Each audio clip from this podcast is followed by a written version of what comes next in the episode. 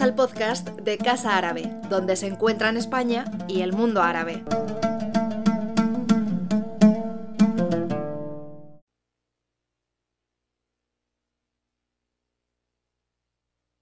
¿Sí o no? Ahora, vale, pues parece que ya podemos empezar. Bueno, pues eh, repito las palabras que acabo de decir. Bienvenidas y bienvenidos a todos y a todas a esta vuestra casa, donde esta tarde vamos a acoger eh, la mesa redonda y la presentación del manual de intervención de la organización Safe a Girl, Safe a Generation. Acogemos este evento en el marco del Día Internacional de la Tolerancia Cero con la mutilación genital femenina que, como sabéis, se conmemora cada año el día 6 de febrero. Esta organización, Safe a Girl, Safe a Generation, en colaboración con Casa África también y Casa Árabe, nos va a presentar este manual de intervención en los casos de mutilación genital femenina, así como también en los casos del matrimonio forzado. Se ha realizado este trabajo en el marco de la colaboración del proyecto de carácter interdisciplinar denominado Chain y que, como sabéis, está financiado por la Unión Europea. Es un trabajo magnífico cuyo objetivo fundamental es eh, servir de manual para ser un instrumento de ayuda a todos aquellos o aquellas profesionales que abordan los casos tan duros de mutilación genital femenina y de matrimonios forzados en su ámbito de trabajo.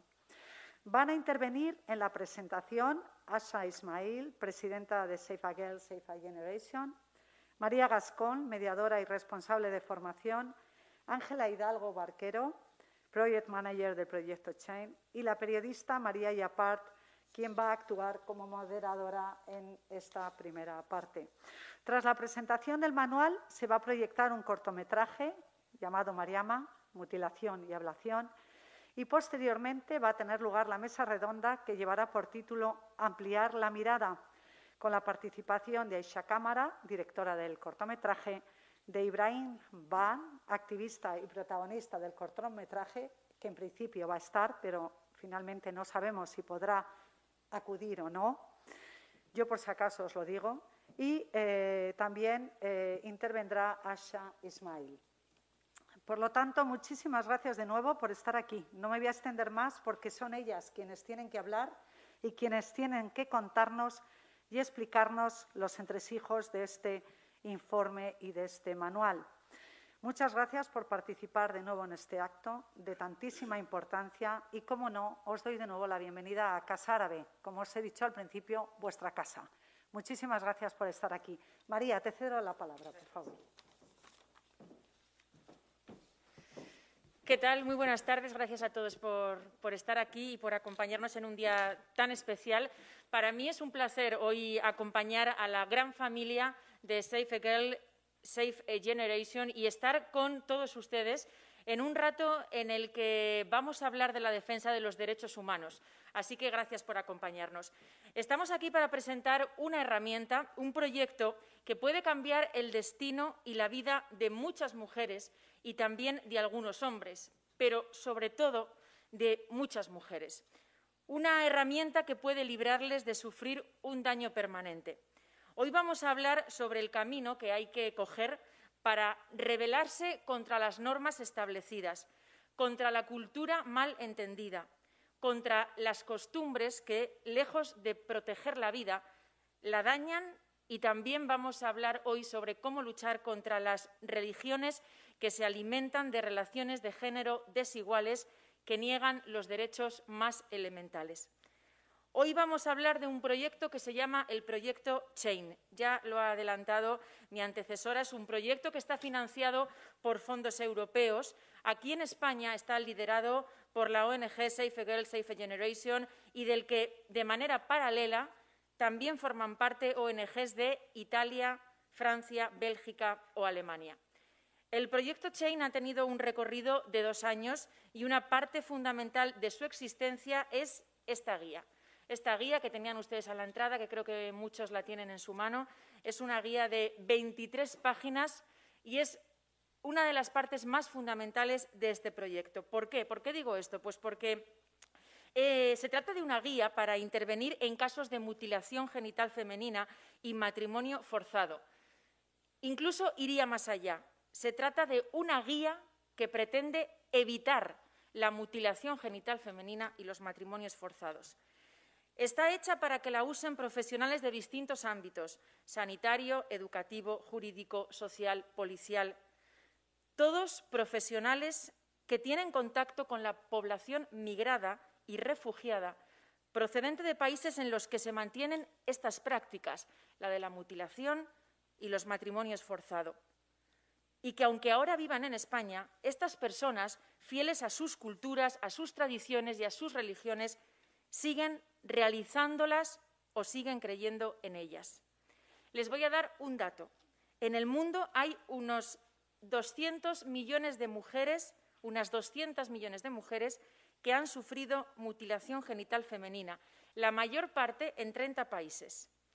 Por efecto de las migraciones en Europa, Estados Unidos, Canadá, Australia, Nueva Zelanda o cualquier otra parte del mundo que acoja personas migradas, se realizan estas prácticas.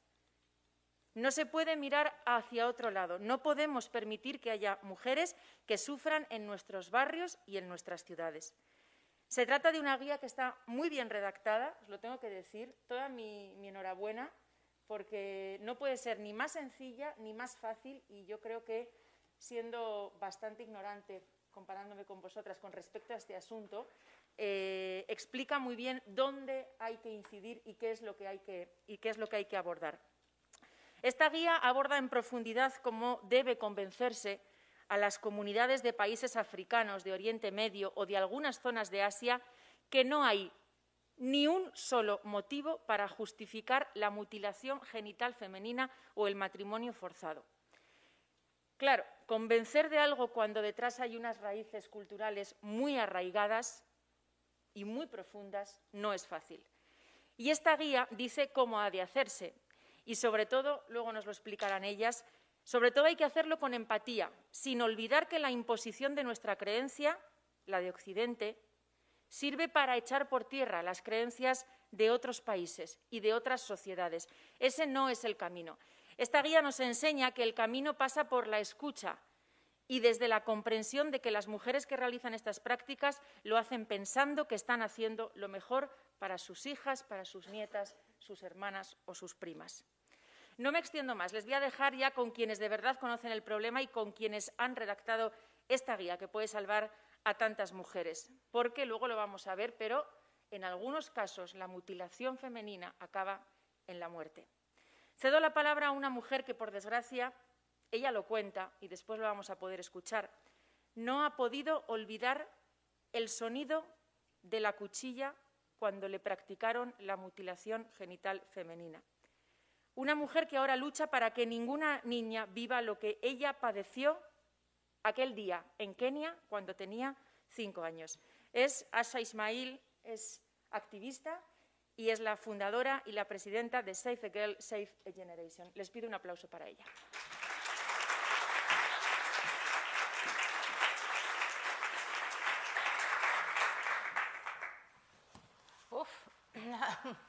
Muchísimas gracias, María, por explicarlo todo también. Yo no me voy a entretener mucho porque lo importante aquí es la presentación del manual.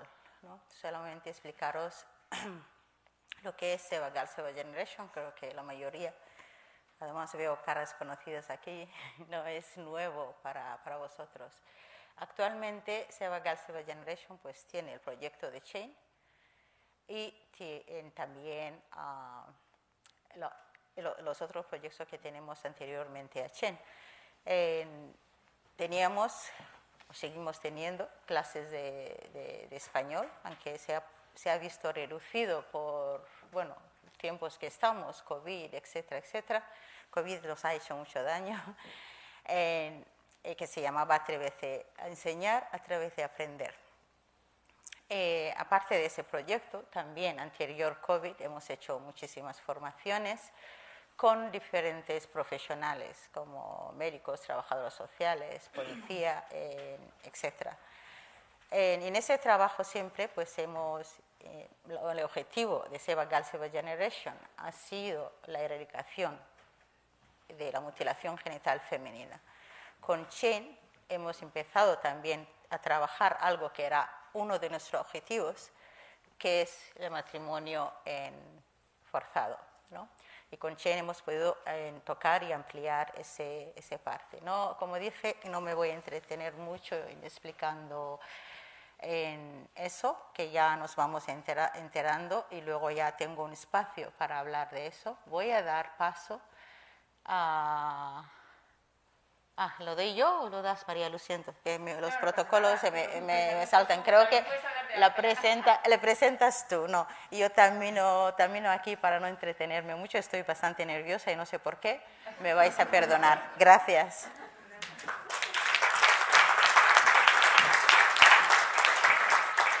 No te preocupes, Asa, que lo de los nervios es normal y poco a poco nos iremos relajando, que estamos en familia y entre amigos. Eh, iba a presentar a Asa Ángela, eh, le ayudo a presentarla, es Ángela Hidalgo Barquero.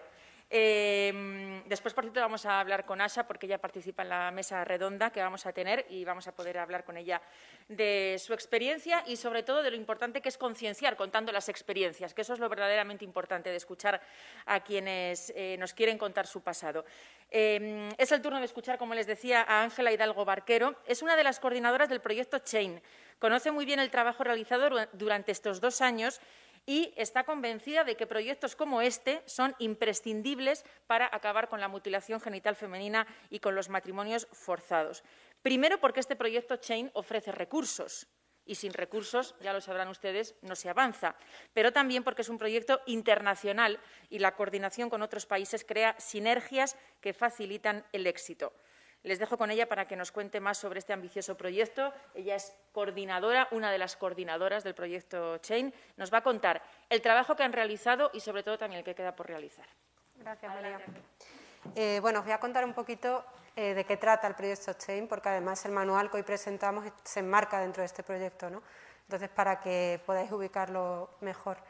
Como bien han dicho ya María, el proyecto es cofinanciado por la Comisión Europea y lo hacemos junto a otras cuatro organizaciones que son Terre de Femmes, Actioned, Equipop y ENDFGM en diferentes países europeos y tiene como principal objetivo la prevención de matrimonios forzados y mutilación genital femenina, así como crear eh, o proporcionar medidas eh, de apoyo y protección a las mujeres y niñas que han pasado o que pueden pasar por, por estas prácticas. ¿no?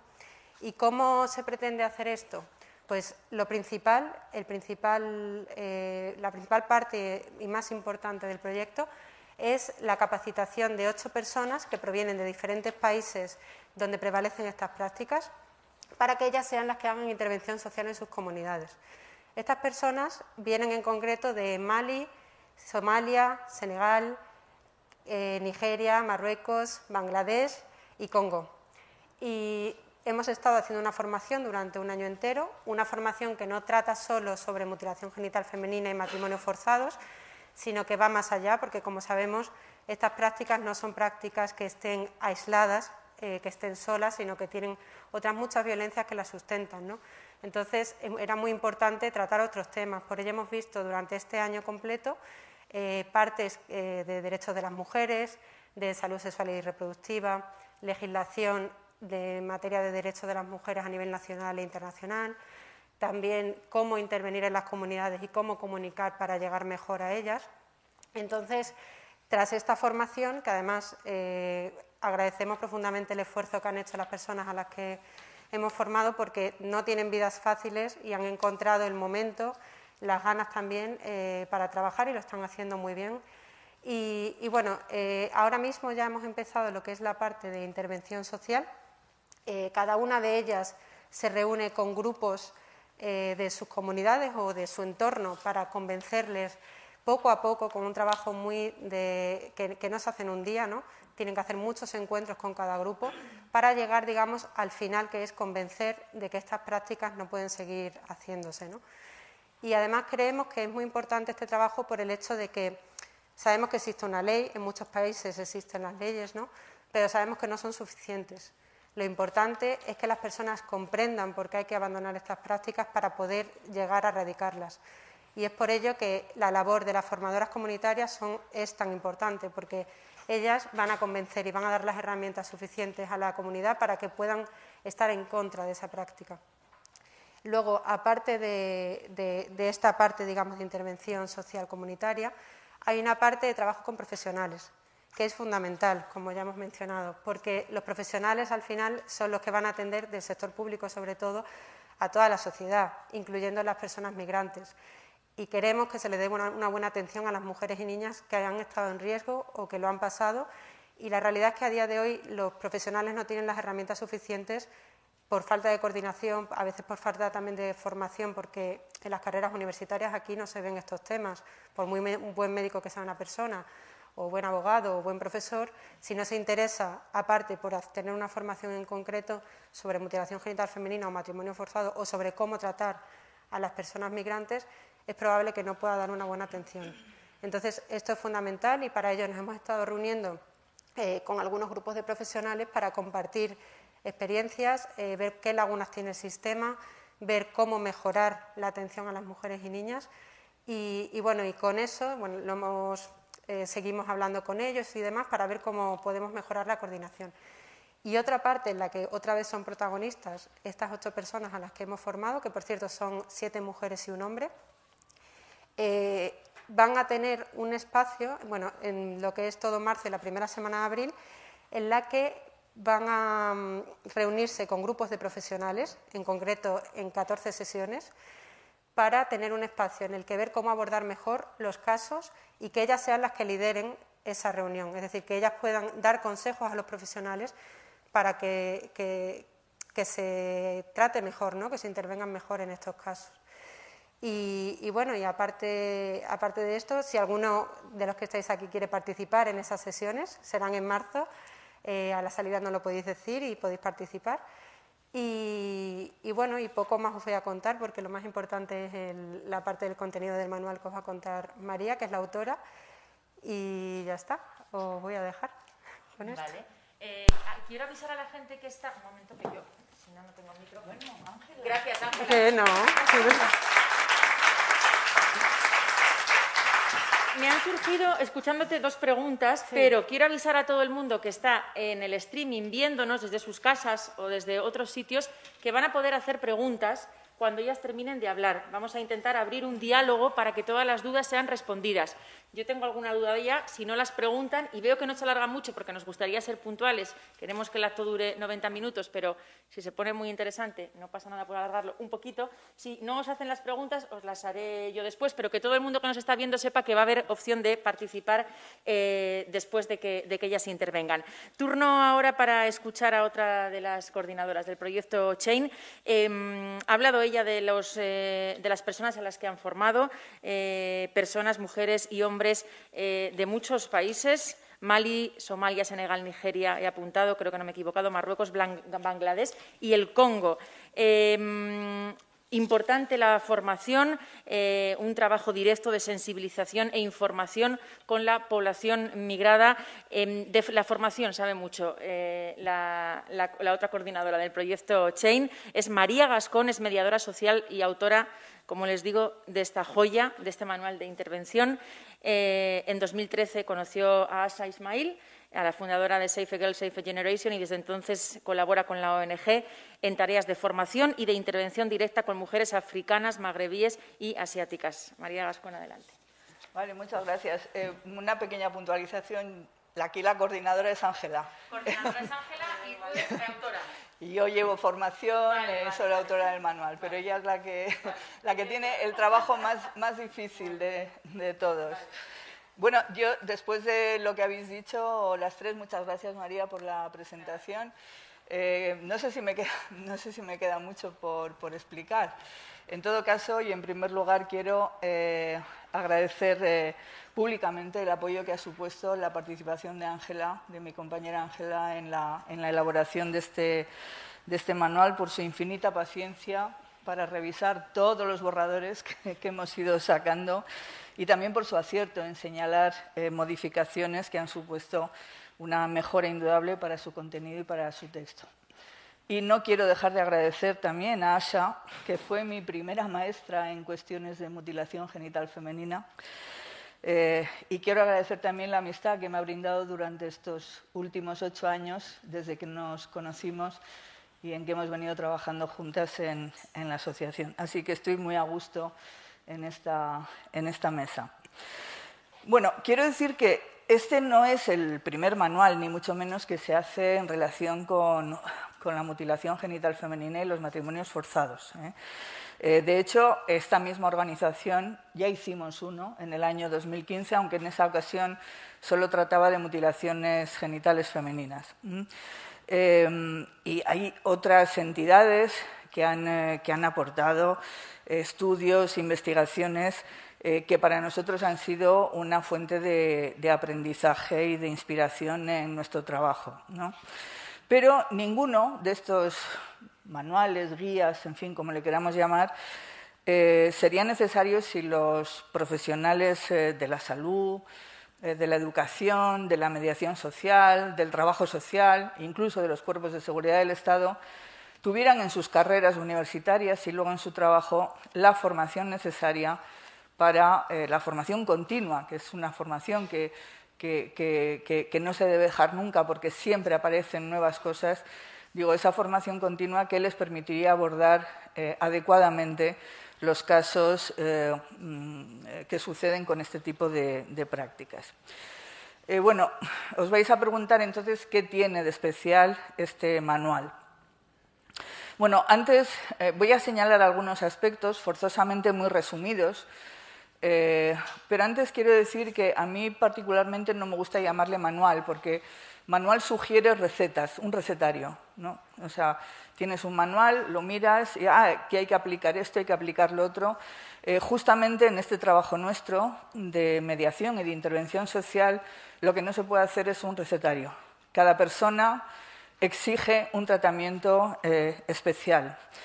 Eh, es verdad que en el manual, si tenéis la paciencia de leerlo, de echarle un vistazo, veréis que se señalan algunas pautas de comportamiento, ¿eh? se señalan algunas, digamos, sugerencias o, recomendaciones de procedimiento, pero también hay que decir que para, este trabajo nuestro, para la intervención social, para la mediación, no hay recetas. ¿Eh? Hay que, lo que cuenta son los conocimientos en interculturalidad y en perspectiva de género eh, que los profesionales tengan y, muy importante, las habilidades eh, de percepción, de escucha y de comunicación que tengan también y que puedan, y que puedan desarrollar. Por eso, una de las cosas que quizás caracteriza este, este trabajo es que no está hecho desde la perspectiva de los profesionales, o sea, no está hecho desde nuestra perspectiva.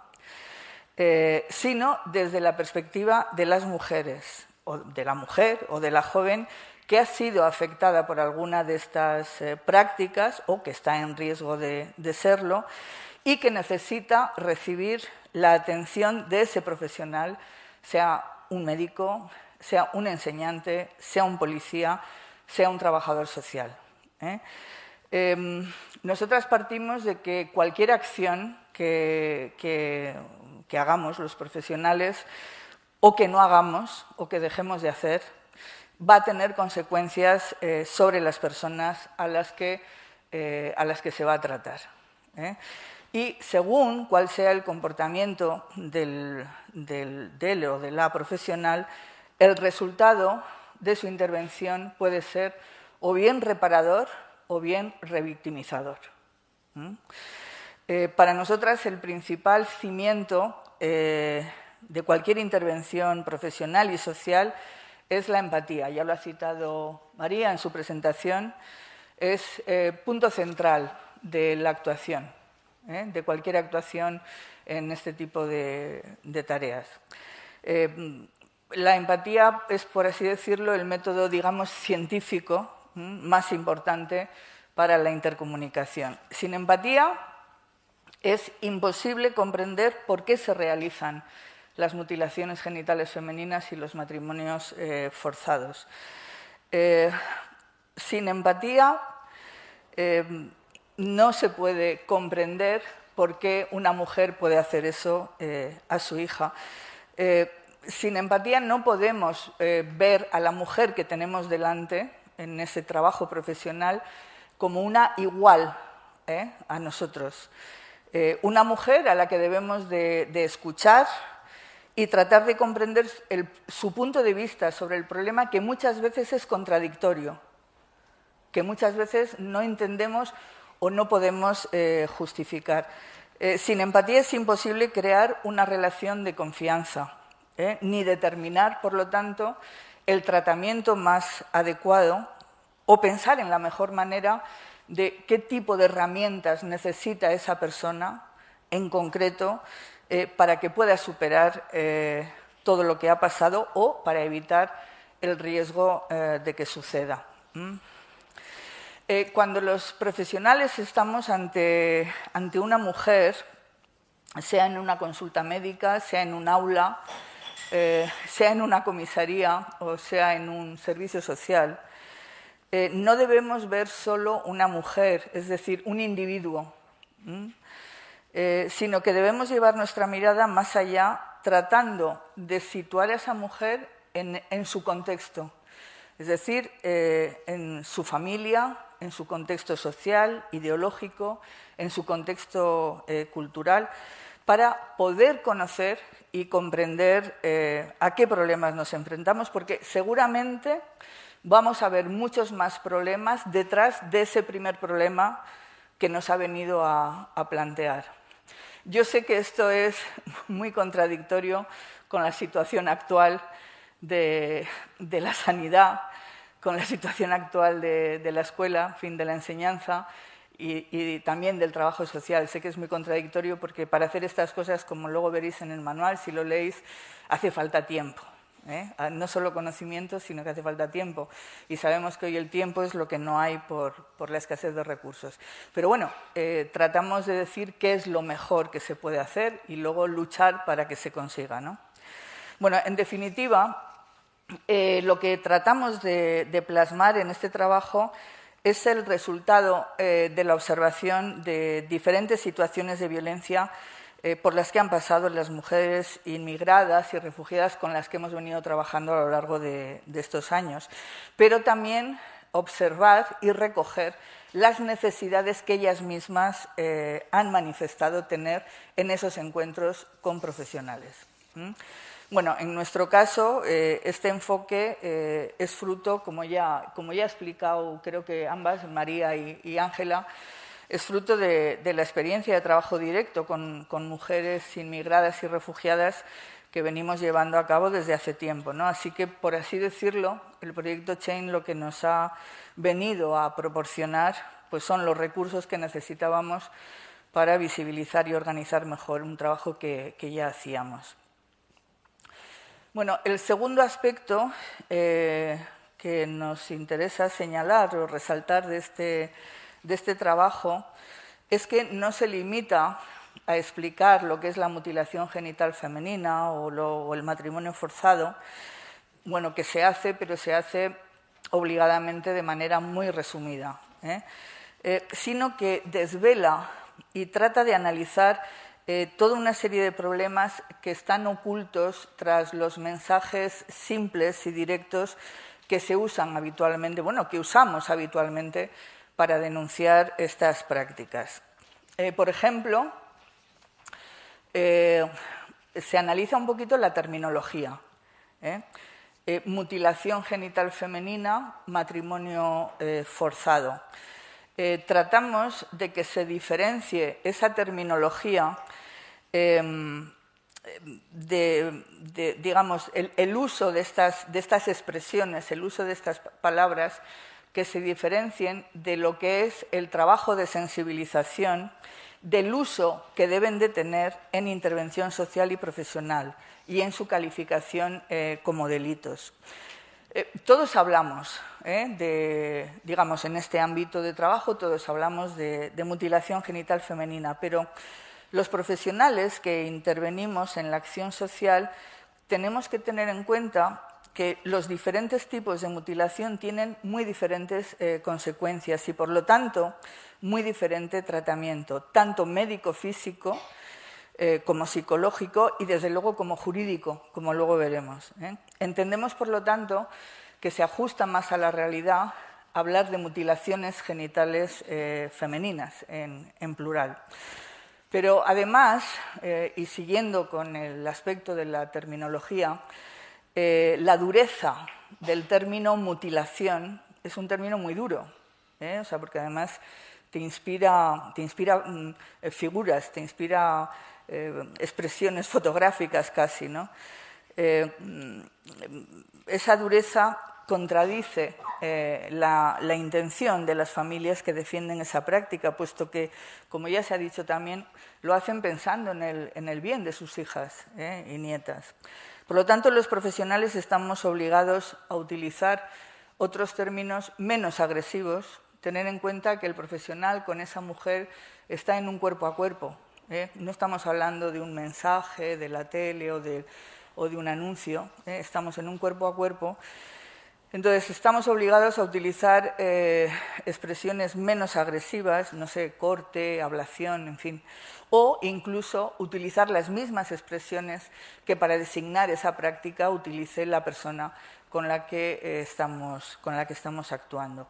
¿Y por qué hacerlo? Pues porque si no podemos correr el riesgo de bloquear la comunicación con esa persona porque no va a entender por qué se le atribuyen eh, comportamientos inhumanos que en ella, es decir, el, el, sentido de las palabras como una traducción de un acto inhumano, cuando, cuando ellas no, no, lo ven así. ¿no? Em, bueno, en el caso del matrimonio forzado, eh, la verdad es que es una práctica tan integrada en las relaciones sociales de determinadas familias y comunidades, bueno, entre otras la etnia gitana, ¿eh? que conocemos bien, bien de cerca, es decir, no, no, tenemos que irnos a otro continente, ¿no? Mm, que a veces no se percibe como algo negativo eh, incluso por parte de las propias víctimas, salvo cuando éstas eh, conocen otras formas de, relación social y familiar, por ejemplo, en la diáspora. Em, bueno, hay una, pequeña anécdota que no tiene mayor importancia, pero que también señalamos, es tratar de hacer la diferencia entre el término, entre la palabra forzado que significa eh, violencia, coacción, amenaza, y la palabra forzoso, que a veces se confunde o se usa indistintamente, eh, que denota necesidad. Bueno, y por supuesto decir que un matrimonio infantil siempre es un matrimonio forzado y que un matrimonio de conveniencia puede empezar, como su mismo nombre indica, no ser forzado, puesto que es por acuerdo mutuo, pero puede terminar siendo, siendo forzado. Eh, bueno, otro aspecto que, tratamos en este trabajo es la puesta en cuestión eh, que hacemos de la actual forma de abordar la penalización de estos delitos. ¿eh? Eh, en lo que se refiere a la penalización de la mutilación genital femenina, el Código Penal, en su artículo 149.2, no distingue las mutilaciones masculinas de las, de las femeninas, ni por lo tanto distingue entre los diferentes tipos de mutilación genital femenina ni sus diferentes eh, consecuencias. Eh, caracteriza la mutilación, insisto, sea masculina o femenina, como un delito de, lesiones y la realización o intento eh, de cualquiera de ellas la condena con, con 6 a 12 años de, de, prisión y si se produce sobre una persona menor, quitando la patria potestad eh, y la custodia de los padres eh, o, de los, tutores. Em, el hecho de, el hecho de mm, mm, digamos, meter en el mismo saco una mutilación genital masculina y una femenina eh, mm, trae muchos problemas. bueno, el primer problema es que no se reconoce la mutilación genital femenina en su causa y en su desarrollo. Una mutilación genital masculina solo se puede producir o por, o por crimen o por accidente, mientras que la mutilación genital femenina, como todos sabemos, eh, obedece a, una situación concreta, a cómo se considera lo que debe ser la situación concreta de esa, de esa niña para que luego, para que cuando sea mujer cumpla un determinado papel de la sociedad eh, y por lo tanto nada tienen que ver. ¿eh? Em, a nuestro modo de ver, uno de los principios que se vulnera es el principio de proporcionalidad al no reconocer la diferencia de tipos y de, por lo tanto, de daño en la víctima eh, y dar la misma pena, no se considera eh, esas diferentes consecuencias ni la, equiparación de la pena al tipo de delito. Bueno, eso lo veréis quizás más desarrollado en el, bueno, esta, este fallo que a mi juicio es muy importante en la legislación, eh, nos hace ver a los profesionales, que es donde quería ir a parar, que mm, tenemos que tener mucho cuidado a la hora de eh, decidir hacer una denuncia. Em, si en el proceso de detección de un riesgo de mutilación no estamos absolutamente seguros que de verdad existe ese riesgo y que está fundamentado, eh, la denuncia, que por la ley es obligada, porque se considera un delito público, la denuncia puede eh, traer más eh, daño a esa niña y a esa familia, bueno, si, ya digo, si no hay, porque puede haber otro tipo de, procedimientos para evitar esa, mutilación. Y también nos obliga a exigir la protección real de las, de las víctimas ¿eh? o de las posibles víctimas, eh, algo a lo que obliga el Convenio de Estambul, que está firmado por todos los países europeos y también por España. Bueno, otro aspecto que analizamos, bueno, no sé cómo voy de tiempo. Vosotras Tienes que ir terminando, ya María, porque hay, pues, alguna pregunta del público. Pues voy terminando, voy terminando con, una, con otro aspecto que, que a mí me parece muy importante y es la contradictoria relación que hay eh, entre estas prácticas y la violencia de género. Eh, me explico. Ambas prácticas son violencia de género, obviamente. O sea, eso es, eso es indudable. Y así está recogido, además, eh, como motivo de asilo en la Ley de Protección Internacional y en todos los convenios internacionales que las citan. Sin embargo, eh, tanto la mutilación genital femenina como el matrimonio forzado están tipificados, como ya he dicho, es decir, como delito de lesiones y en el caso del matrimonio forzado como trata de seres humanos. ¿no? Y además no cumplen con las condiciones que la ley de violencia de género señala para ser reconocidos eh, como delito. En el caso de la mutilación genital femenina, el victimario no es un hombre, como en violencia de género, es una mujer puesto que las excisadoras o las mujeres que realizan la práctica o quienes la toleran, madres, abuelas, son, son mujeres. Y en segundo lugar, la intención no es la misma intención que la que tiene un marido o una pareja o una expareja sobre su, sobre su pareja, que es la de humillar, hacer daño, someter, etcétera, sino es justo todo lo contrario, es eh, conseguir un bien para esa, para esa persona cuando sea mayor. ¿no? Por lo tanto, eso, eh, bueno, son, son, debates que están abiertos, eh, o al menos que nosotras tratamos de abrir, que habría que discutir y que exigiría una revisión de la actual legislación en la línea, por un lado, de distinguir la mutilación genital femenina de la masculina, de reconocer los diferentes tipos de mutilación y sus diferentes consecuencias y, por supuesto, algo importantísimo que es la protección de, de las víctimas. Bueno, tengo algo más que decir, pero no quiero...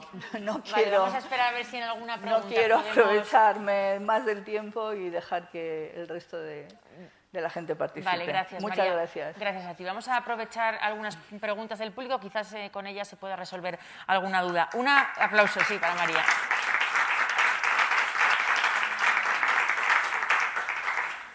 Eh, una de las preguntas, la primera pregunta es para Asha. Te preguntan eh, eh, quería saber qué relación hay entre mutilación genital femenina y matrimonio forzado.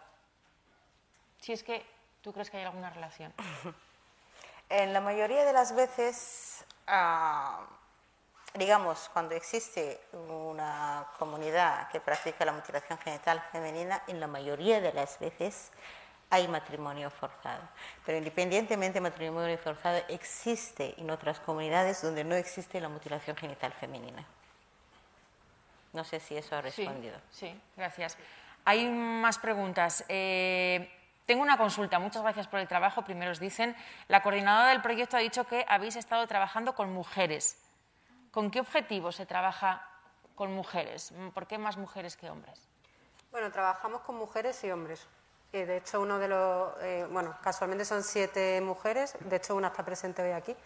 Eh, luego le damos un aplauso. Y otra. ¿Quién es? Se lo damos ya. Kumba. Kumba.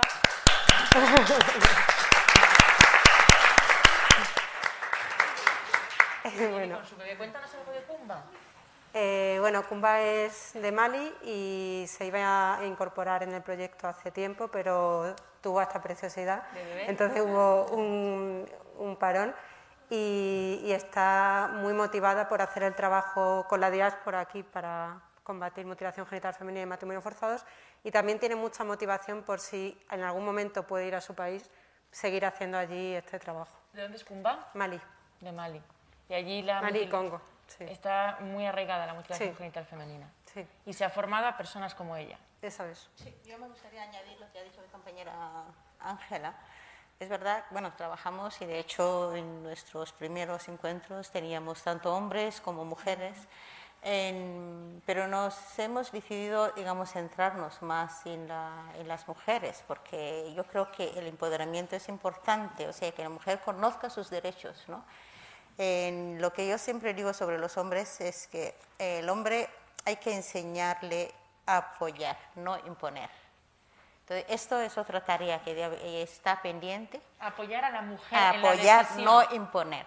Entonces, para que pueda apoyar, la mujer tiene que conocer primero sus derechos y, y llegar a esa decisión, ¿no? Y luego Claro. ya entramos lo otro, pero no discriminamos los hombres para nada. Claro, porque la mujer tiene que hacer ese recorrido, ¿no? Para, Efectivamente. Para rechazar la tradición y el hombre tiene que estar a su lado para cuando tome la decisión. Efectivamente. Kumba, eh, perdona que insista, pero tenemos mucha suerte de tener a una de las personas que está formada eh, eh, para poner en marcha esta guía. ¿Cómo se contacta con gente como Kumba? Eh, ¿Cómo se conoce a una persona como Kumba? ¿Ella acude a, a vosotros? ¿Vosotros contactáis con ella? Bueno, es que como eh, lo que es el trabajo de intervención llevamos haciéndolo más tiempo, sí que tenemos bastantes contactos con, con personas que, que, bueno, como en el caso de Cumba, sabíamos que cuadraba perfectamente en este proyecto. Y ha sido un poquito, o sea, no nos ha hecho falta buscar fuera, como quien dice, porque ya teníamos mucha gente conocida de diferentes orígenes que encajaban perfectamente en este proyecto y que además alguna vez incluso habían exteriorizado que les gustaría el, poder trabajar de alguna manera, o ya fuera con un voluntariado con algún proyecto en concreto, para poder sensibilizar y ayudar a otras mujeres. Es importante que sean mujeres eh, de países de origen donde se realizan las prácticas, es decir, es mucho mejor eso que eh, una mujer occidental. Es- Obviamente, eso es obviamente, obviamente. importantísimo. ¿no? Es muy importante, ¿Por qué? ¿Qué- ¿Cuál es la diferencia? Porque nosotras podemos tener, el te- el- evidentemente, el conocimiento teórico y el haber estudiado mucho y, y demás, ¿no? Pero ellas, además de eso, porque lo han estudiado también con nosotras, tienen lo que es la experiencia y el saber cómo son sus comunidades. Claro. O sea, tienen ese plus. Entonces, además que son las principales personas interesadas en que las siguientes generaciones no lo, no lo sufran y, y bueno, y que lo están haciendo muy bien, están haciendo un trabajo muy bueno además. Qué bien, qué gusto. Hay preguntas en el público también, me parece, me dicen por aquí por el móvil. ¿Quién se anima? ¿Quién empieza? Adelante, gracias. Hola, buenas tardes. Bueno, a lo mejor es mucho, pero yo tenía como tres preguntas. Una que me ha sorprendido. Venga, preguntas breves y respuestas Sí, breves, a ver si lo sí. conseguimos. Uno Pero bien, es, bien que haya en- preguntas. En la ley de lesiones, la, cir- la circuncisión está recogida como una lesión. No, es una práctica. no, la, la- la circuncisión está recogida como mutilación genital masculina. Y como, salvo, y salvo, sancionable. sal- salvo que eh, sea por razones médicas. O sea, es decir, si por ejemplo una, eh, bueno, nos ha pasado, eh, la mamá de un niño eh, de, ¿de dónde era? De Senegal o de Togo, quería, por tradición de su país, hacer la circuncisión a su niño, esto no se podía hacer, no se puede hacer. O sea, es,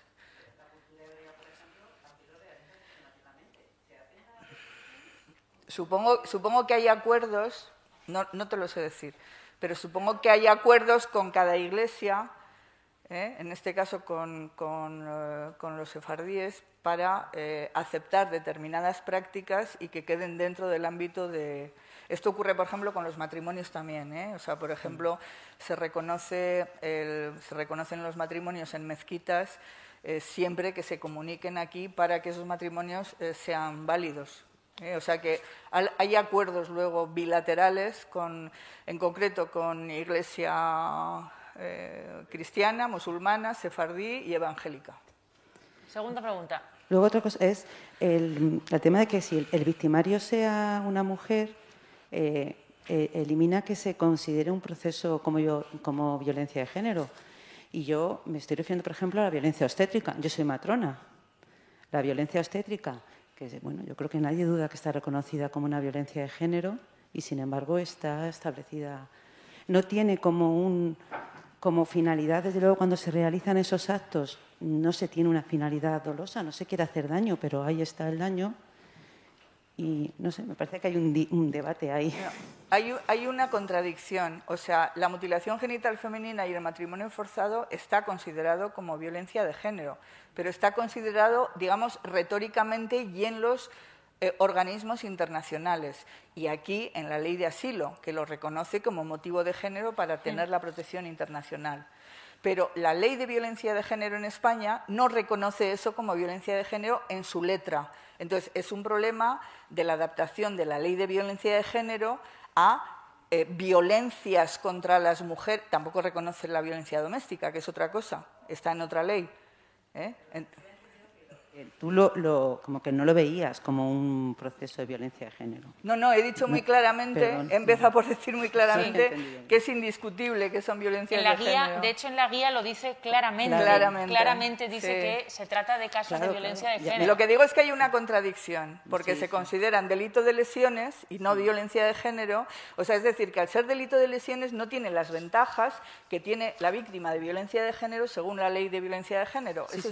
no, no he podido entrar en, perdón, en tanto detalle, por eso me había sorprendido, perdona. Se trataba de eso. Y luego, en tercer lugar, es el miedo que tenemos, como yo como profesional, y yo creo que mis compañeros también, a en nosotros en el hospital que trabajo, yo trabajo en un hospital de Vallecas, tenemos mucha población migrante y tienes miedo a la hora de, bueno, pues cuando una mujer tiene una mutilación y hablas con ella, muchas veces primero es difícil hablar con ella y luego el, el programa que tenemos de intervención, que es informar a la trabajadora social del centro, pues muchas veces eh, las mujeres no quieren realmente porque se sienten cuestionadas mucho por el motivo económico, porque tienen miedo a que les quiten la custodia de los niños, que es real, que existe eso, independientemente de que del proceso de la mutilación, aprovechando que das fe de que existe ese caso, y entonces es verdad que se tiene mucho miedo, no sabes hasta dónde el, actuar va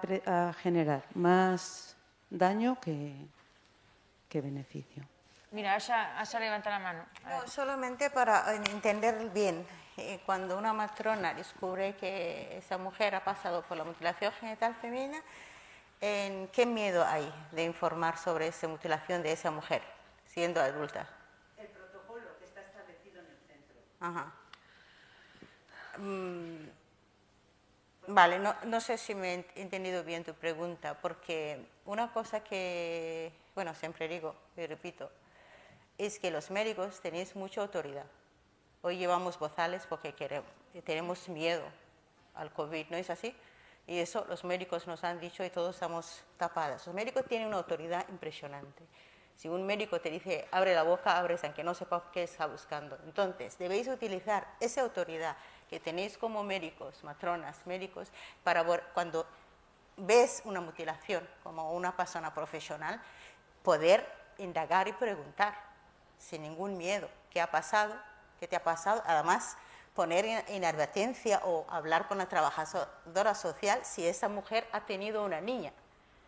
O sea, si eso es lo que está establecido en el protocolo. Sí. Que si, es un niño no se hace nada y si es una niña se, se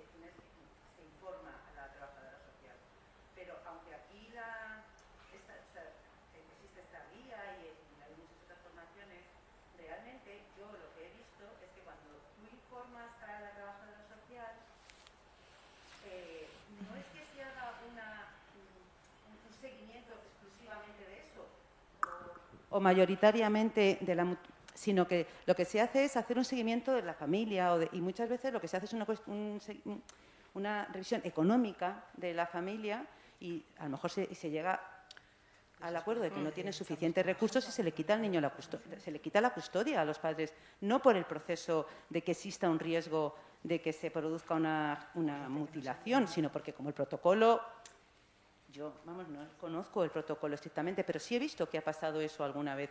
Y cuando hablas con las mujeres, pues muchas han sufrido ese proceso en una infancia muy precoz, llevan muchos años aquí, realmente no tienen interés, no tienen intención como tal yo creo que como tal lo dicen y yo tengo confianza en que eso es así y no sabes de verdad hasta dónde establecer ese dar, decir, ha pasado esto. Muchas tienen un corte muy superficial que simplemente es el capuchón de clítoris muy que ni siquiera las afecta negativamente, o sea, que ni siquiera tienen ellas vivencian personalmente una una vivencia negativa del hecho intelecto en sí y no tienen intención ninguna de, de hacer eso con su hija. Y no lo y no lo, no lo, yo, vamos, y yo cuando me lo dicen, en general, porque muchas no hablan de ello, a lo mejor es, complejo, pero cuando te hablan de ello con franqueza, pues yo me creo, yo creo lo que dicen ellas. Perdonad porque tenemos que ir avanzando y tenemos bastante, bastantes preguntas. Tenemos una pregunta, eh, más preguntas. ¿Queréis añadir algo? Venga. Sí, le contesta, le No, no, simplemente le quería decir, lo estaba comentando con Asa, que a nosotros nos han llegado, nos han llamado de diferentes hospitales para pedirnos por favor que mediáramos con una mujer que está a punto de parir y que no, sé, no saben cómo explicarle, no se entienden. O sea, hay un primer problema que es el idioma, que eso no está contemplado en los eh, hospitales, ni en las comisarías, ni en ningún otro sitio. Es muy difícil conseguir traductores en suajili, en somalí, en bambara, en lingala, ¿eh? porque no todo el mundo habla francés o inglés. Y luego, pues lo que estamos tratando de transmitir, o sea, la falta de conocimiento de los profesionales de saber qué, qué hago con esto, ¿no? Entonces, bueno, pues eh, no sé, yo apoyo lo que te ha dicho Asa, o sea, que vamos a ver cómo entre unos y otros tratamos de influir para, para exigir esas formaciones, esos conocimientos y sobre todo esa relación de que no sea puntual, sino que a poder ser sea continuada eh, allí donde se pueda, ¿no? sobre todo en médicos de familia, porque en un hospital vas, entras y sales, ¿no? pero... Hay una pregunta más entre el público y algunas que se nos acumulan online. Vamos a intentar responderlas, pero también quiero que avance la mesa redonda. Adelante. Uh, buenas tardes. Um, um, me llamo Jude y, soy de Camerún. Y no he visto esta práctica en, ah, bueno, en, mi, en mi entorno, ¿no? es decir, la mutilación uh, genital femenina. Y, y, por eso tengo mucha curiosidad. Um, ¿Qué trabajo se hace con la, la comunidad? Porque muchas veces uh, podemos hacer una intervención desde fuera y no vamos a cambiar porque la gente cree en eso y tiene razones para creer en ello y todo lo que hagamos desde fuera no va a servir para nada. Entonces se pregunta, ¿qué razones, qué, trabajo se hace con las comunidades para mm, eh, primero cambiar la mentalidad? Porque ahí está el problema. Muy bien, esa es la, primera. La segunda, pues que me preocupa, es ah, que he oído pues, que la circuncisión es ah, eh, también que es condenado penalmente. Mm, me ha pillado así, porque aquí, ¿eh? estoy aquí, ok, porque estoy, porque desde niño me lo hicieron y si no fuera porque no me dejan, pues lo haría a mis niños, porque pues mm, por los beneficios, pues higiene y, y todo lo que supone y que a nosotros pues lo hacen en el hospital mismo, antes de salir. Pues el niño nace y lo hace ahí antes de salir. Entonces no, no, no sé cómo, porque para mí, por ejemplo, pues alguien me tiene que de verdad convencer, de verdad que, que es malo y, demostrarlo, porque pues me lo han hecho y he visto los beneficios y lo considero bueno. Entonces yo lo haría a mi, a mi hijo desde niño, muy chiquitín. Entonces yo no sé, ahí pues entramos en conflictos de valores, ¿no? A ver, eh, no sé, ¿qué pensáis de eso? Ángela. Bueno, respecto a la primera pregunta, eh, justamente el proyecto este que estamos llevando a cabo trata de, hacer una intervención que lo hagan personas de la comunidad que están en contra de estas prácticas, no de la circuncisión, ¿vale? Eso es un tema que no tratamos en nuestro trabajo, sino de mutilación genital femenina y matrimonio forzado. Y es, es verdad que es un trabajo muy difícil, es muy difícil convencer a la gente, pero es por ello que estamos intentando que cada una de las intervenciones, o sea, cada una de, de las formadoras y agentes de cambio, no hagan una intervención con cada grupo, sino que se reúnan muchas veces, que poco a poco vayan hablando, que vayan sabiendo qué es lo que piensan y poco a poco ir dándole los argumentos suficientes para, digamos, desmontar esas creencias que sustentan estas prácticas. Es complicado y no se consigue siempre, pero sí es verdad que muchas veces sí que se consigue. De hecho, incluso el, chico que forma parte del proyecto, él mismo lo dice, dice, yo no, yo no era defensor de estas prácticas ni de otro tipo de creencias, pero pensaba que era normal porque estaba habituado a verlas. Y cuando me han explicado y me habéis explicado y lo he visto y tal, todas las cosas que, negativas que nos, que nos causan, eh, bueno, me he dado cuenta realmente de que eso no, no se puede seguir haciendo, ¿no? Y él, y él, por ejemplo, está muy motivado porque al ver el cambio en él mismo, sabe que puede eh, eh, convencer a otras personas, ¿no? Evidentemente no se consigue siempre, eso es una realidad, pero sí que poco a poco se van cambiando las, las cosas, o sea, se consigue. Sobre la segunda pregunta, ¿quién quería contestar esa? Voy a intentar añadir un pelín lo que ha dicho Ángela. Hace mucho tiempo que se está llevando trabajos también en, muchos países en África. Hay organizaciones, zonas que han rechazado y están trabajando con la comunidad. La verdad es que es, es, un es complicado en ese trabajo, pero ese trabajo no ha empezado en España. ¿eh? Es, es, complicado en el sentido que como la gente lo considera algo y una identidad suya y están en contra cualquier persona que a lo mejor pueda decir algo negativo de su identidad, por eso es, pero cada vez hay más personas que, que se suman al decir nosotros hemos encontrado con personas dicen, sí, sí, yo he pasado por ello, pero yo es que esto se acabó conmigo. Entonces, lo que quiere decir que estamos avanzando, todo, todo no está entrando en oídos sordos. ¿no? Lo otro, yo en primer lugar no pondría en el mismo lugar la circuncisión y la mutilación genital femenina. Son cosas completamente eh, diferentes que no tienen la misma consecuencia en absoluto. Nuestro trabajo obviamente se centra solo en la mutilación genital femenina y lo otro mm, no lo hemos tratado, no lo hemos investigado en ese sentido. Em, sea lo que sea el motivo que le lleva, yo te quiero decir, cuando la lucha contra la mutilación genital empieza, o sea, las alarmas saltan, la mutilación genital femenina se hacía en hospitales. O sea, en países que yo conozco, ibas al médico, pedías cita y se hacía. Entonces, que hagan la circuncisión masculina en un hospital no, no certifica que sea correcto o que garantice absolutamente nada. Obviamente la gravedad de cada uno, o sea, es completamente distinto. Yo no lo pondría en esta mesa porque estamos tratando algo en concreto. Gracias. Tenemos un montón de preguntas, el debate está muy interesante, todo el mundo tiene muchas cuestiones que quiere, que quiere comentar, pero no nos da tiempo a todos, a todos lo sentimos muchísimo. Eh, entre el público vamos a admitir una pregunta más, ¿vale? Y pasamos a la mesa redonda. ¿No? Venga, pues vamos a pasar. ¿Sí? A ver, ahí, venga, adelante.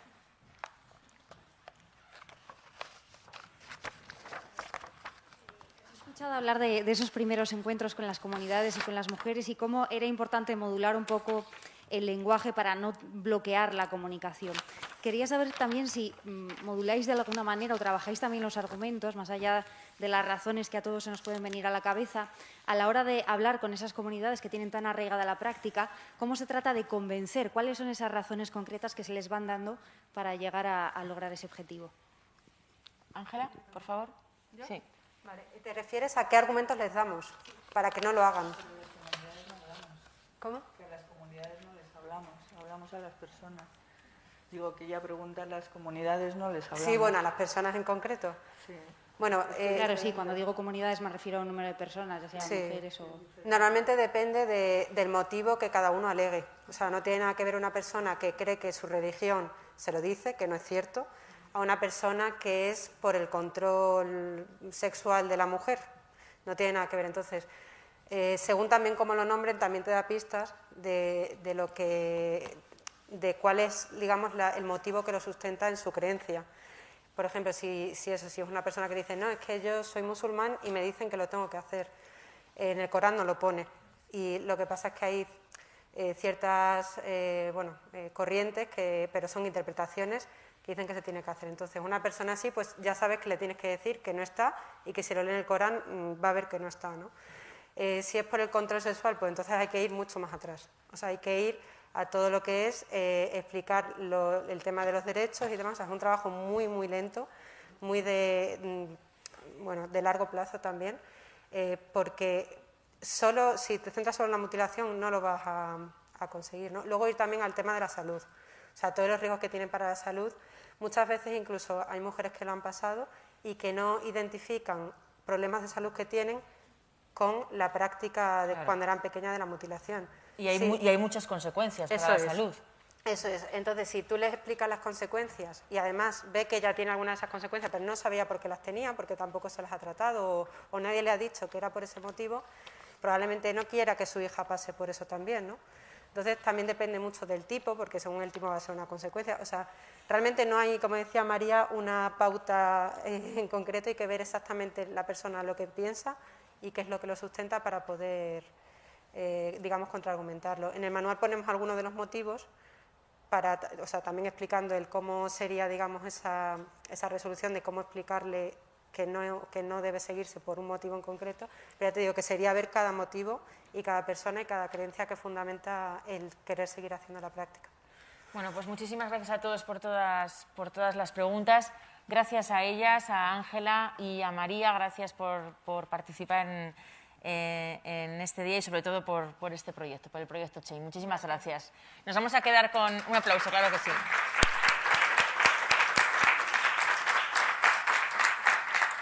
Mm, Sí, y ahora ocupa una de estas sillas eh, Aisha Cámara, que ya se dirige hacia el escenario, porque vamos a comenzar con la mesa redonda.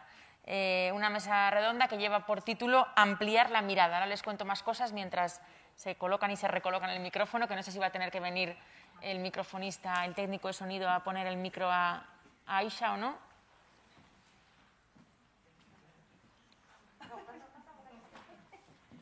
Muchas gracias. Gracias. Si no, le ayudo yo a, a Aisha.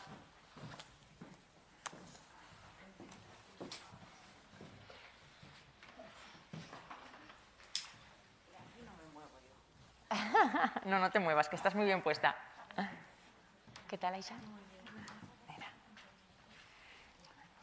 Mira, lo puedes meter. A ver.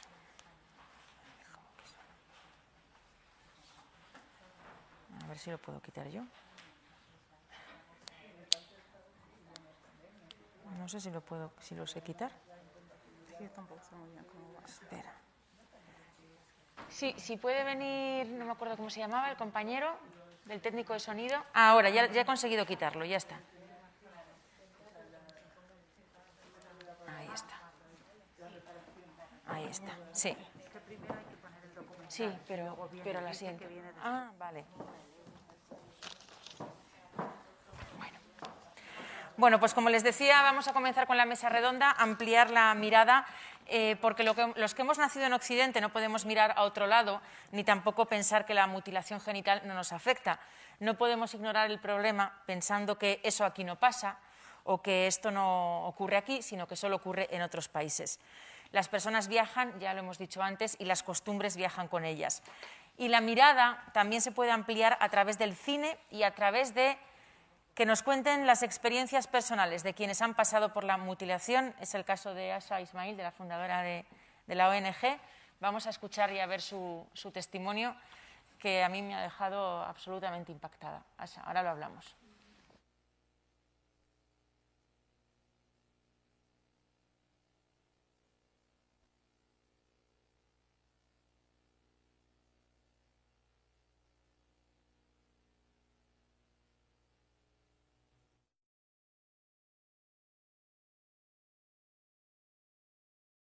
Soy Asha Ismael, fundadora y presidenta de Seva Girl Seva Generation.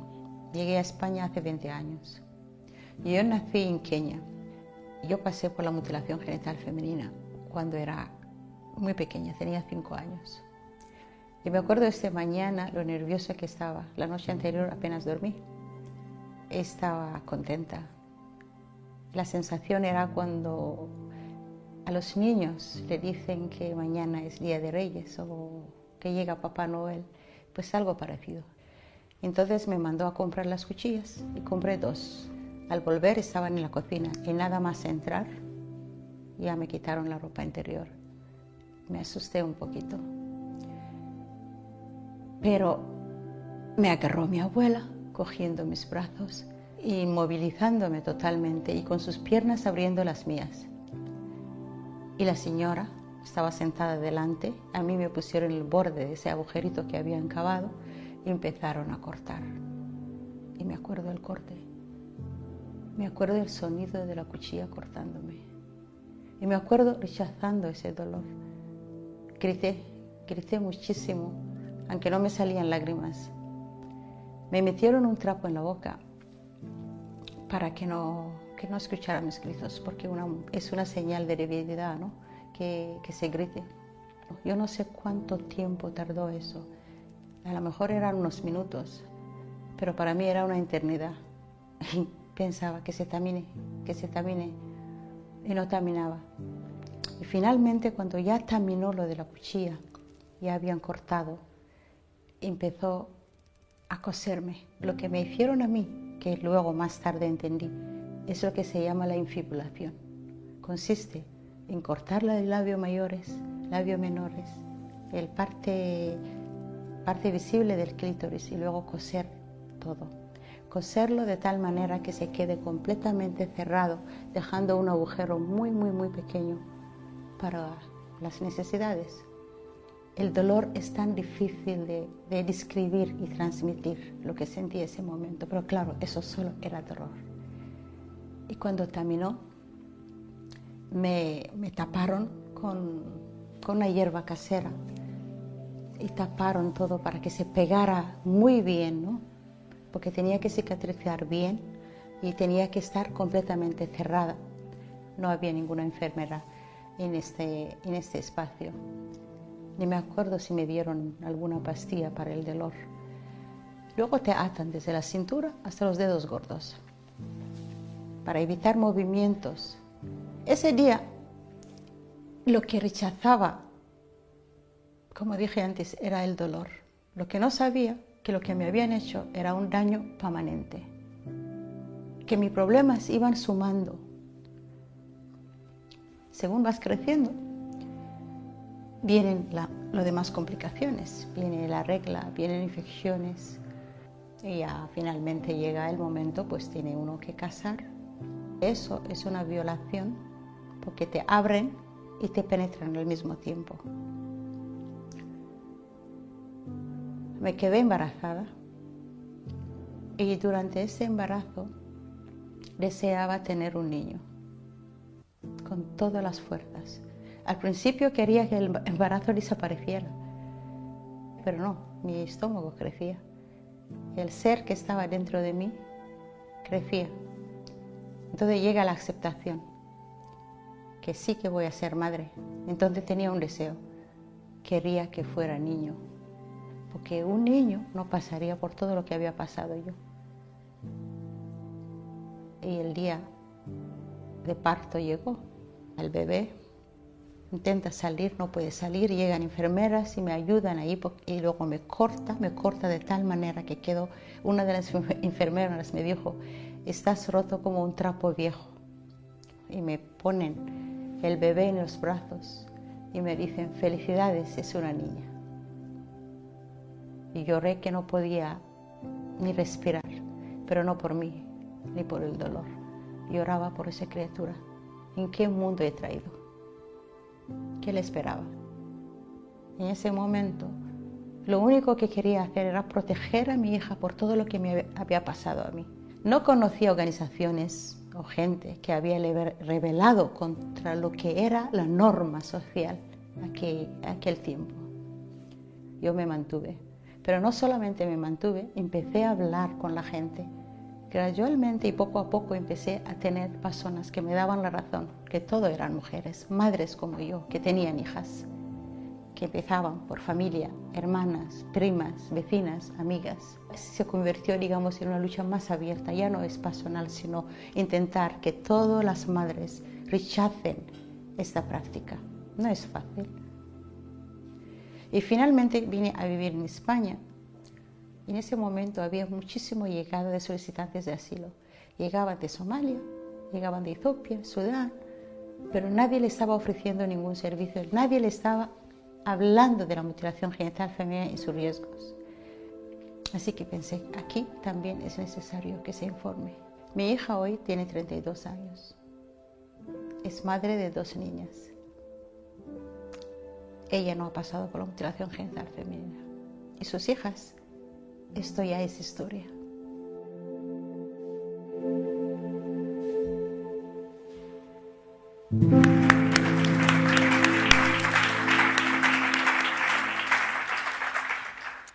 Lo primero, gracias. Eh, antes de, hablar, vamos a, compartir.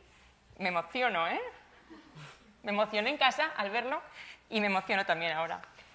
Aisa Cámara, optometrista, guionista, directora de cine y actriz, tú también has, eh, propuesto hacer conciencia con un corto de 13 minutos que lleva por título Mía. Está escrito y dirigido por, por ti y está ahora mismo en un circuito de festivales y es una pena porque por los derechos de los festivales no podemos ver el corto, pero afortunadamente tenemos aquí a Isa. Entre las dos quiero que me contéis por qué es tan importante lanzar esa voz ahí fuera, contar los testimonios y concienciar. ¿Por qué?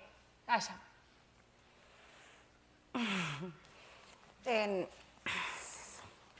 porque cuando te hablan de números, porque se habla de 200 millones de números. No es tan fácil ver esa realidad a no ser que lo pongas cara.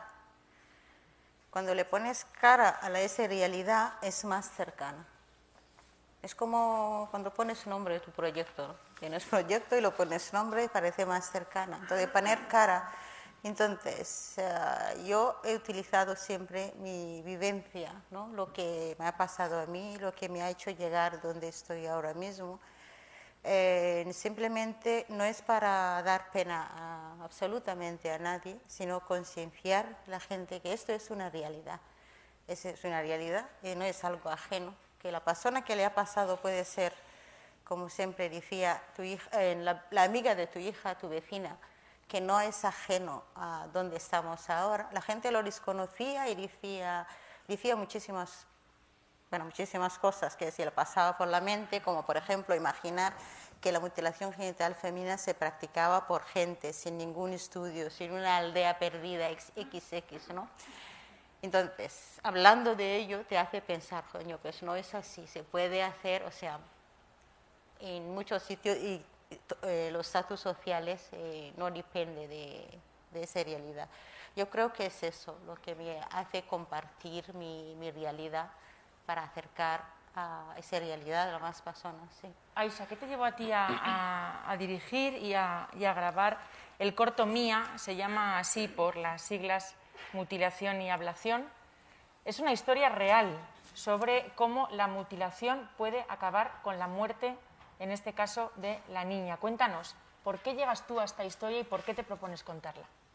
Bueno, pues yo vengo de Guinea-Conakry, que es un país en el cual la mutilación genital se hace diariamente y cada segundo, cada niña pues, sufre esta mutilación genital. De hecho, en mi país se celebra como si fuera una fiesta de quinceañera. Entonces, yo durante la cuarentena escribí un largometraje que trataba sobre la historia de dos niñas en el cual sufrían la mutilación genital por parte de su tío, aunque sus padres estaban en contra. Pero como su padre en ese momento no estaban ahí en cuerpo presente, pues el tío igualmente le metía la mutilación. Pues de ahí saqué la idea para hacer el cortometraje mía, porque yo creo que la mutilación genital es una lucha que hoy en día sigue en vivo. Mientras sigue la lucha, creo que tenemos que hacer por diferentes medios. Ya tiene una asociación, yo me dedico al mundo del cine, pues tenemos que hacer cada uno pues, nuestro granito de arena para llegar a más público, para que ese acto ya por una vez se termine y más niñas, hermanas, madres, abuelas no sigan sufriendo ese tipo de aberración al cuerpo femenino. Vamos a incorporar el testimonio de otro corto. Eh, nos iba a acompañar Ibrahim, pero bueno, pues esto del coronavirus es así. Eh, en un último momento ha, ha, dado positivo y no nos ha podido acompañar, tampoco, tampoco su hija. Eh, pero es un corto, van a ver ustedes, en el que Ibrahim cuenta su propia historia. Y en este caso eh, también es desgarradora.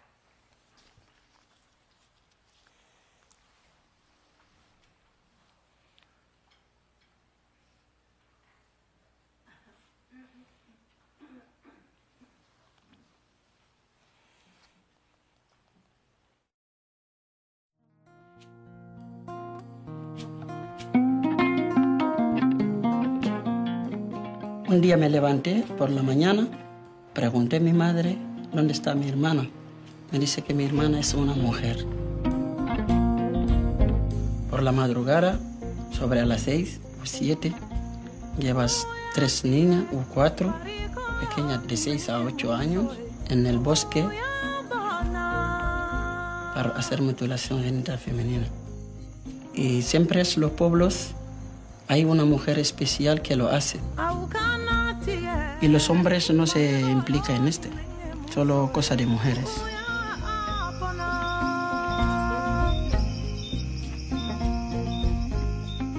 Cuando la mutilan, regresa en, el pueblo y todo se queda ahí en la casa de las señoras y la, la cura ahí le da medicamentos, comidas, ahí se queda. Si son dos semanas o tres, se quedan juntas todas las chicas hasta que terminas y luego vuelve a casa de sus madres.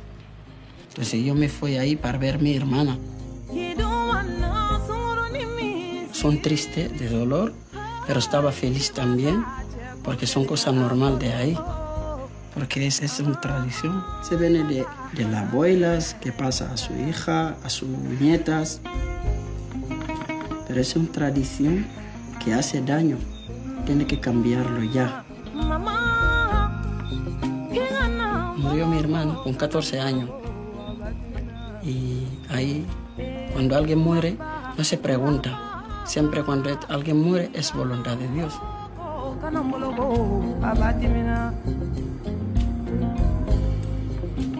Muchas mujeres mueren en el parto, pero ahí nadie pregunta qué pasa, qué ha matado a este.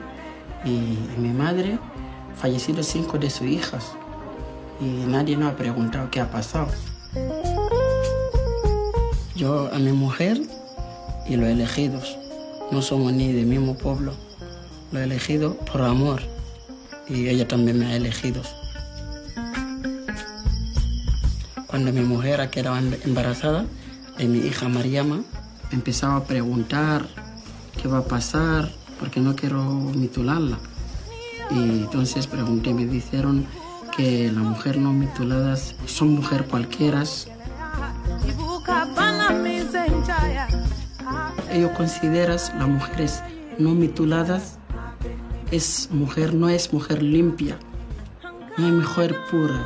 La mujer pura son las mujeres mituladas, son fieles de sus maridos. Esas son las mujeres que ellos piensan que es la mujer limpia y fiel, pero no es. Y una mujer no mitulada también puede ser fiel de su marido. Soy buen musulmán. Respeto la ley del Islam también. Tengo fe, pero este no viene en el libro. Entonces no estoy obligado de mutilar a mi hija. Pensé venir a Europa para buscar trabajo y ayudar a mi familia para vivir mejor por esto que venía.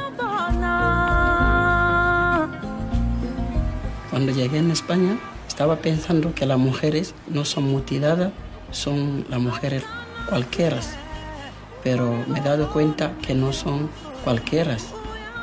Entonces eso también me ha impresionado y de intentar evitar la mutilación genital femenina. la sexualidad es muy importante, pero ahí no se habla, ese no se habla. Y también está quitando derechos de mujeres de disfrutar de sus vidas. Pero es muy importante que saber que las mujeres también merecen ser felices. Cada vez hay más jóvenes que quieren mujeres no mutiladas para disfrutar de la vida de su pareja. Y Mariama cada día está más cerca de la edad de la, de la mutilación. Entonces aquí yo estaba muy loco pensando de día, de noche, porque lo sé que cada día está más cerca. Yo sabía que eso no quería para mi hija. Mariama no lo quería. Sabía cualquier forma no, va, no lo voy a hacer, pero lo sabía que también que voy a romper con muchas cosas. La familia, el pueblo, casi era un romper una cosa muy grande porque todo el mundo estaba en esta y yo no quería este para mi hija. Pero ¿por qué? Por amor de mi hija, yo no puedo hacerlo. No dormía, porque cada día estaba pensando que mi mamá o mi hermana va a venir coger Mariama para llevarla para hacerlas la mutilación, porque ahí la familia tiene poder más que la madre de la niña. Entonces yo cada día pensaba, no dormía por esto. Convencí a mi mujer que no lo hagas. Y ella, primera vez no, no daba cuenta lo que le decía, pero al final sí, ha dado cuenta que lo que le decía, que no lo hagas, sí. Entonces ha empezado a largar con la familia, con todo, hasta su propia madre, porque todo el mundo lo coge como una cosa tradicional, entonces nadie no podía evitarlo. Cuando llamaba teléfono, siempre retrasaba que me espera hasta que me vayas y que lo hacemos juntos, porque ahí este día es un día muy grande. Pero ellos lo hacen por amor, pero no es amor. Evitarlo es el amor.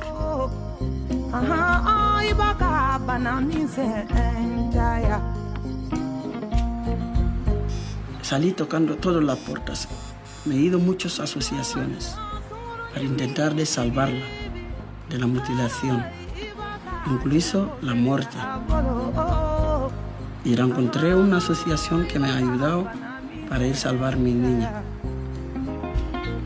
Pero fue muy difícil, porque ahí también por hacer trámite de los papeles era muy, muy, muy difícil.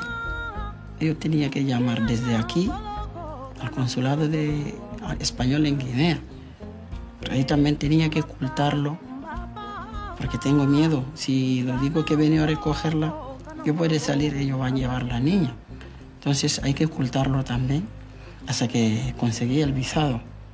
Entonces, cuando conseguí el visado, eh, a partir del aeropuerto, eh, llamé a mi madre para decirle que sí, ya tengo el visado de la niña, me va a salir. Regresará a España con mi hija, voy a regresar a España con mi hija. Pero lo que me ha dicho mi madre ahí fue muy difícil, muy, muy duro, porque me dice que yo he hecho algo que nadie no había hecho esto, y llevando a la niña así, y de verdad fue muy duro. Aún queda en mi corazón lo que me ha dicho mi mamá.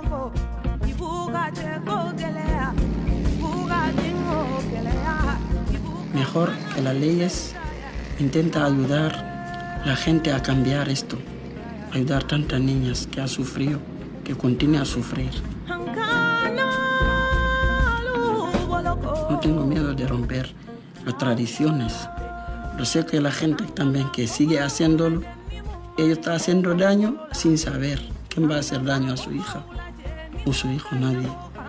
Pero la gente tiene que pensar, cuando lo hace, lo haciendo mal, pero ellos piensan son bien. El bien es evitar de hacerlo.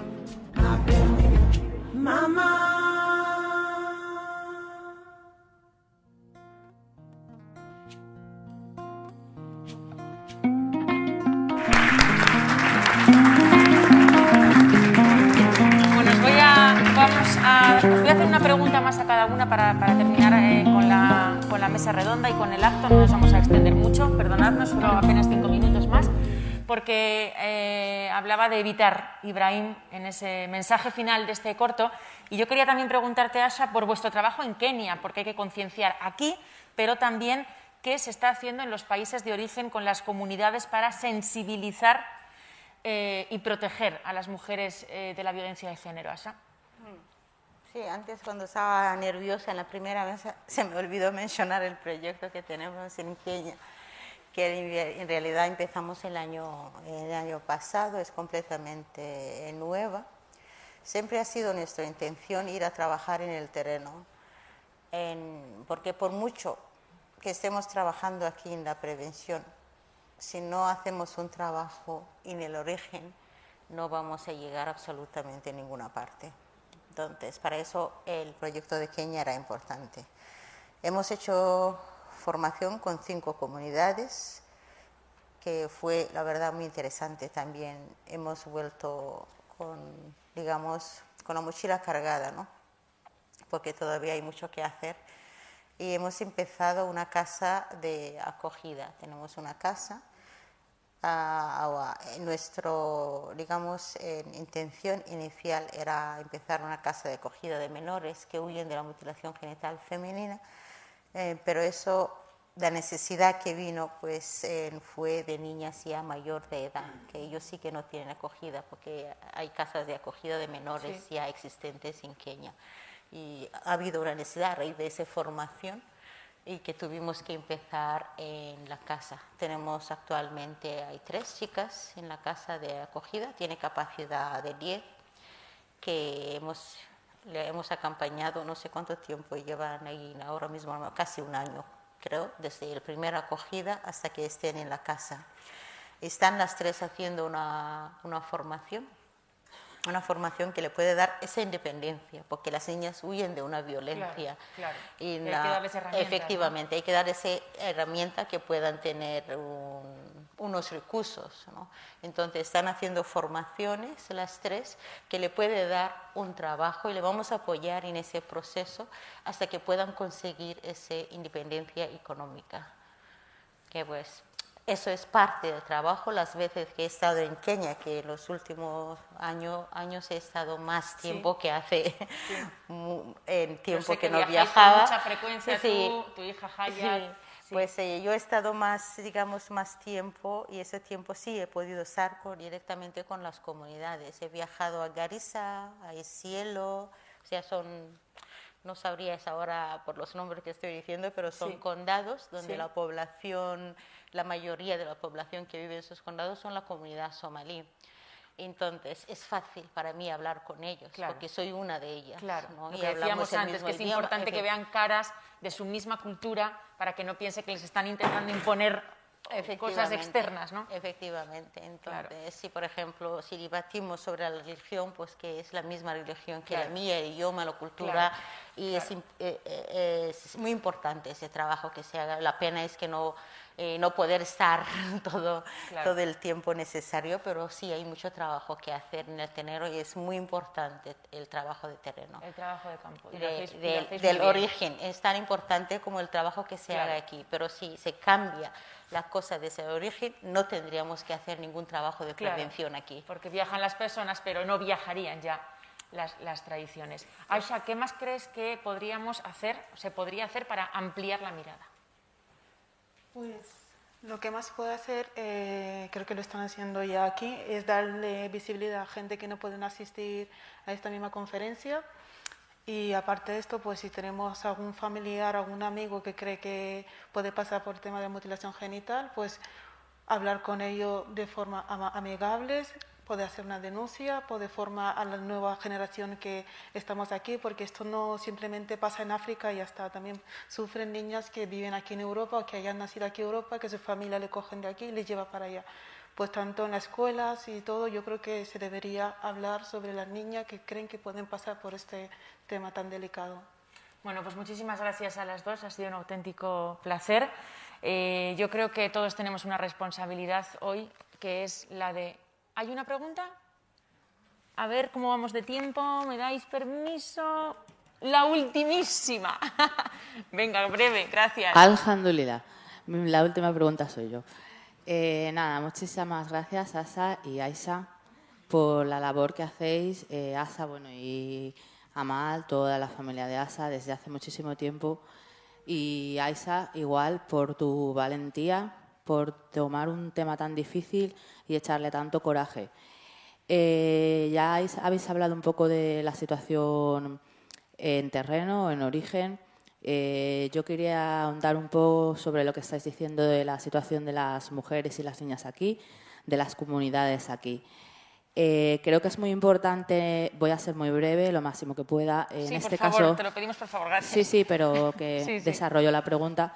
En este caso, eh, creo que es muy importante la asociación de, ASA, porque es una asociación llegada por mujeres negras que han sufrido, eh, no todas ellas, obviamente, pero bueno, que saben de primera mano lo que pasa. Igual que creo que es importante que AISA realizara el corto.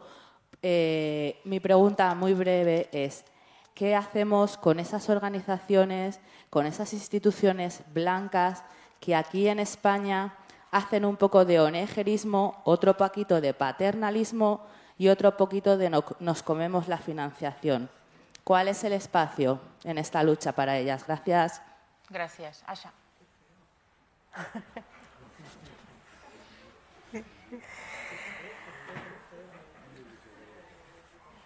Si quieres lo puedes hablar luego con ella, sí.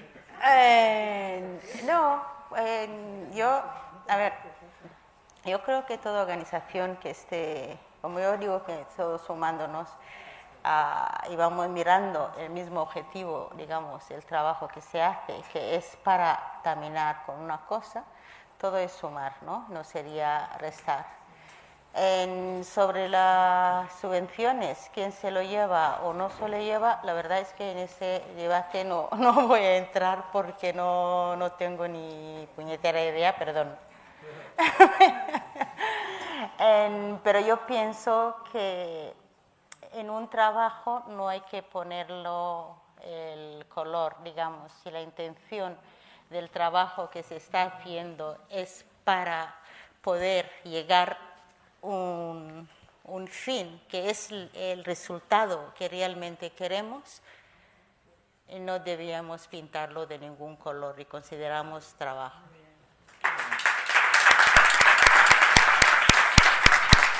Bueno, pues me, voy a quedar con este último mensaje en positivo de Asa. Todo suma, todo suma. Los que estamos aquí también sumamos, los que estamos aquí también tenemos responsabilidad. Lean ustedes esta guía porque no sabemos nunca cuándo la vamos a necesitar.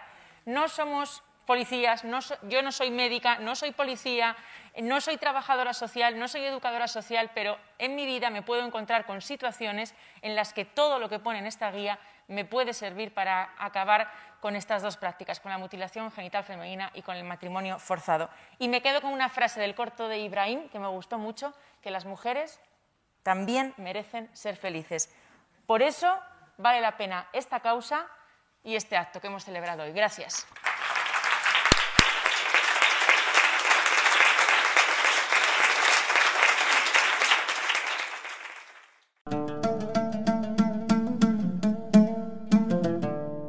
Gracias por escucharnos. Si quieres estar al corriente de todas nuestras actividades, consulta nuestra página web en www.casaarabe.es. También puedes seguirnos en nuestros canales en las redes sociales en Instagram, Twitter y Facebook.